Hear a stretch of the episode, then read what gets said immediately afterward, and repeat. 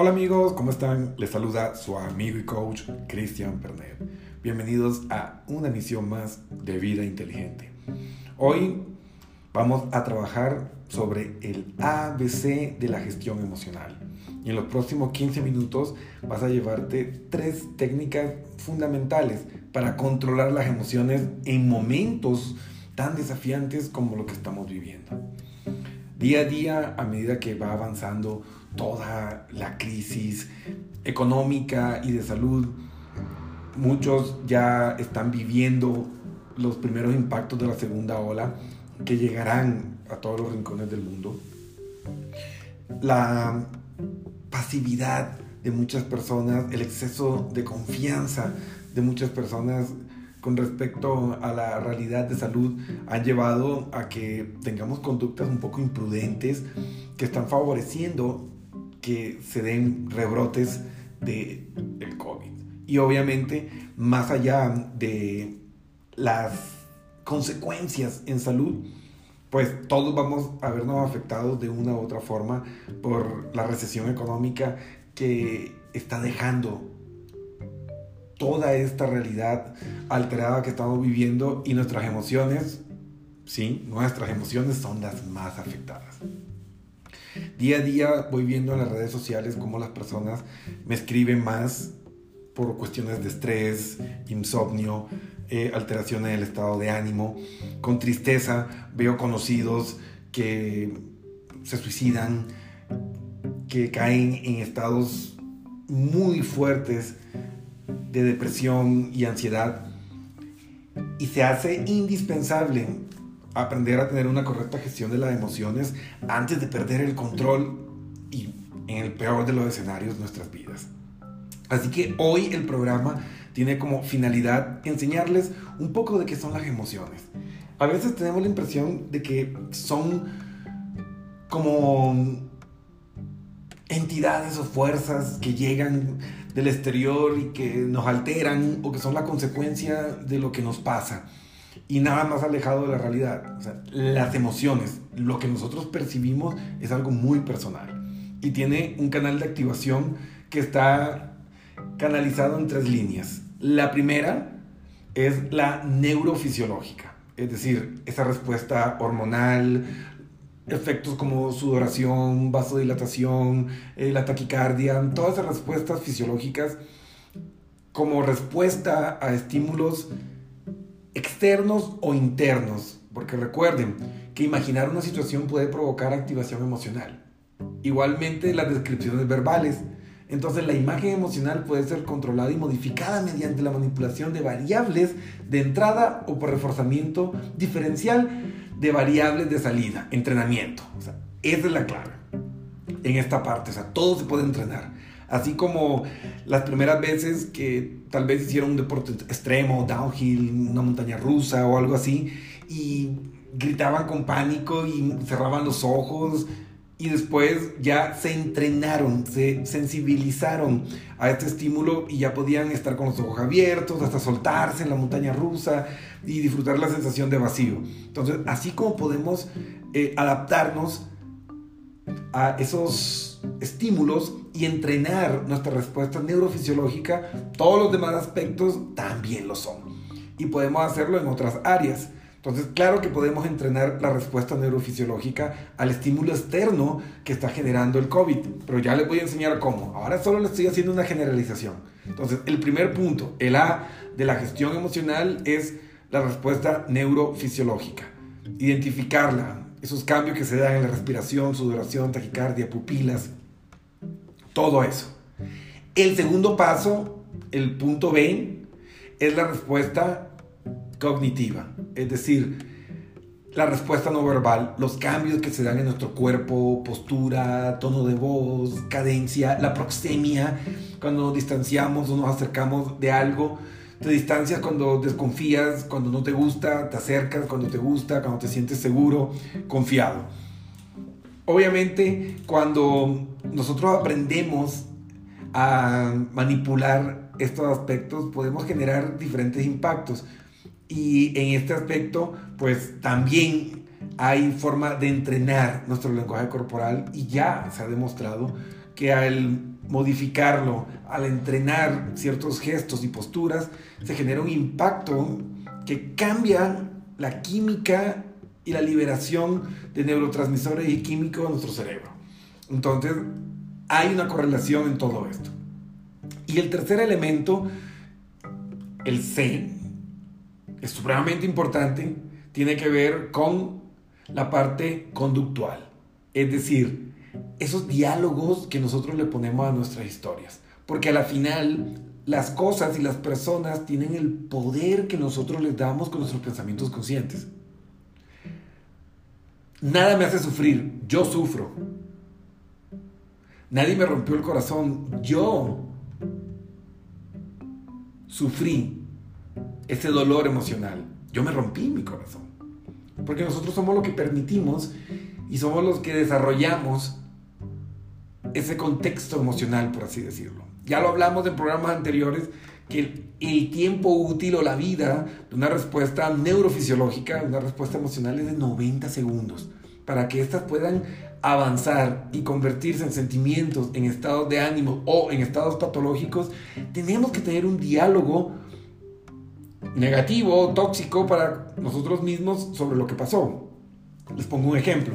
No es lo mismo que pierdas tu celular y digas, ah, qué tonto que soy, siempre hago lo mismo y en medio de todo esto ahora tengo que gastar eh, eh, en comprarme uno nuevo, no sirvo para nada, soy de lo peor. Ah, uy, qué pena, se me perdió el celular, pues son cosas que pasan, tendré más cuidado para la próxima y es una oportunidad para cambiar a un nuevo celular y poder aprovechar mejor las tecnologías tan necesarias ahora con el teletrabajo y las demás otras eh, modalidades que han surgido en la nueva normalidad.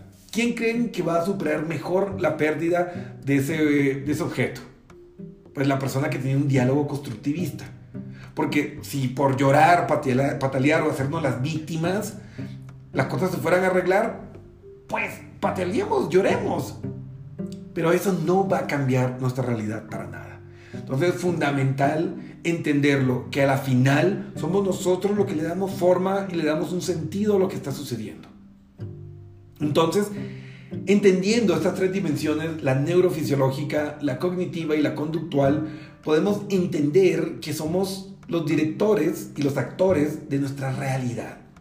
Que no es una frase bonita, no es cliché, no es esoterismo, es realidad. Está demostrado científicamente y ya son cuestiones que desde Spinoza uno de los grandes y pioneros en la psicología emocional, lo viene conversando desde décadas atrás.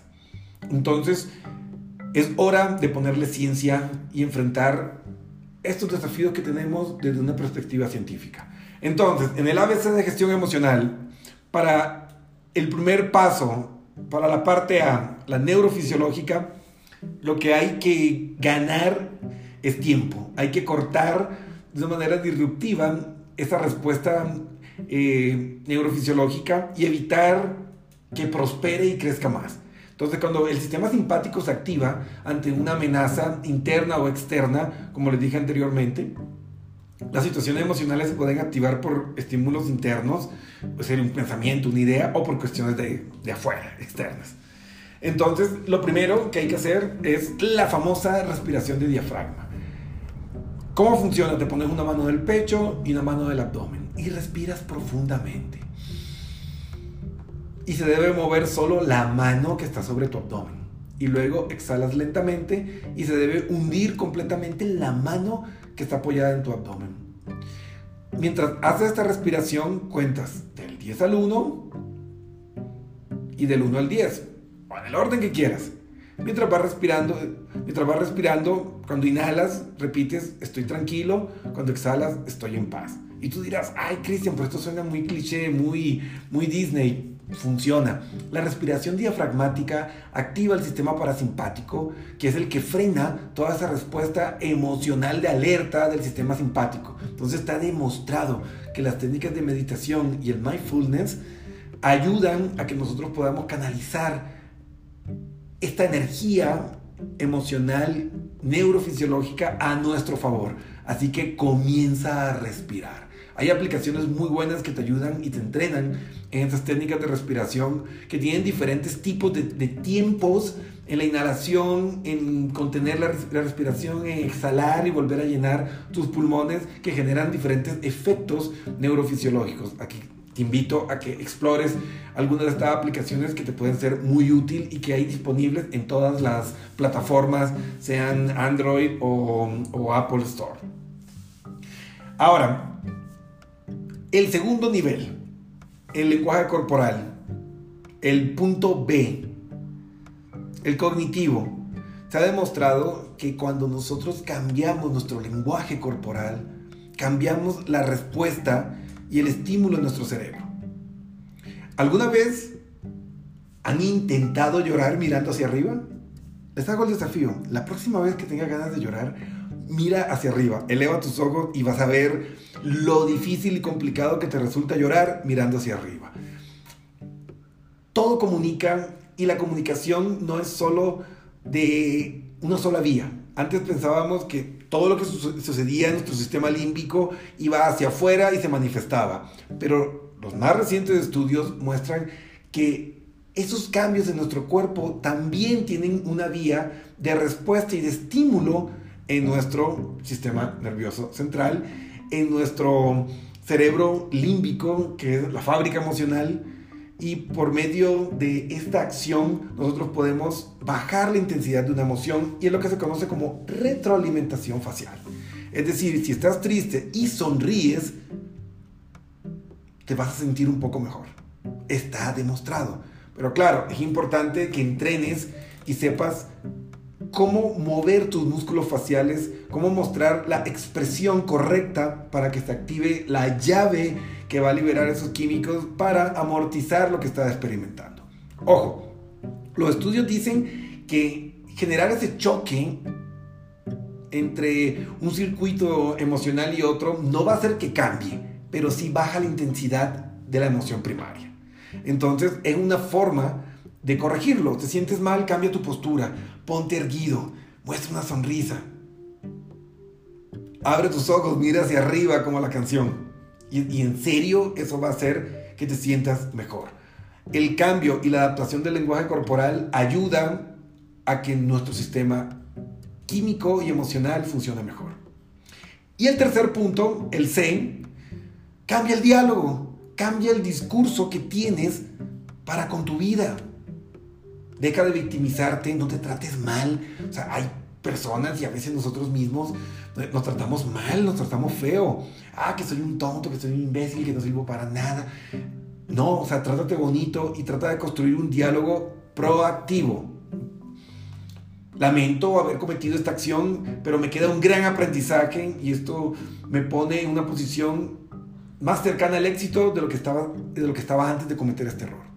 Es un diálogo constructivista. Entonces cambia ese diálogo no, es que me voy a morir porque se fue él o porque se fue ella. No, míralo como, ok, me he liberado de una persona que no quería estar conmigo y esta experiencia me va a ayudar a encontrar una persona que me quiera como soy, que me quiera más, que sea más guapo, que sea más apasionado, no sé, lo que ustedes quieran poner. Entonces cambia ese diálogo. Y al cambiar ese diálogo, ese contexto, va a cambiar el sentido de cada una de las experiencias. Y ojo, esto no es eh, esoterismo ni nada por el estilo, esto es ciencia, está demostrado. Entonces pon en práctica estos tres puntos, este ABC de la gestión emocional y vas a ver cómo tu vida va a estar mejor. Hoy más que nunca necesitamos aprender a gestionar bien. Es fundamental aprender la psicopedagogía de la emoción para que podamos ser unos padres asertivos con nuestros hijos en medio de esta crisis jefes, líderes constructivos, positivos, parejas constructivas y positivas. Así que hoy más que nunca necesitamos vivir esta experiencia.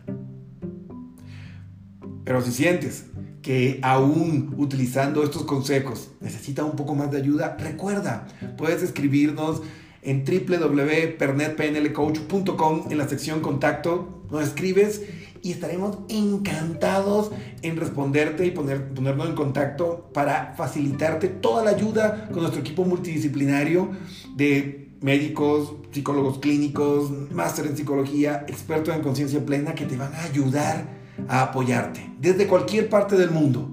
Estamos ahí para apoyarte gracias a las tecnologías que gozamos el día de hoy. Así que no te quedes ahogado en el sufrimiento. Recuerda que pedir ayuda no es un signo de debilidad, es un rasgo de madurez e inteligencia. Así que bueno amigos, nos vemos en una siguiente emoción de vida inteligente y recuerda compartirlo para que muchos amigos y otras personas tengan herramientas para vivir una manera más eficiente y más inteligente nuestra vida y realidad emocional. Muchas gracias.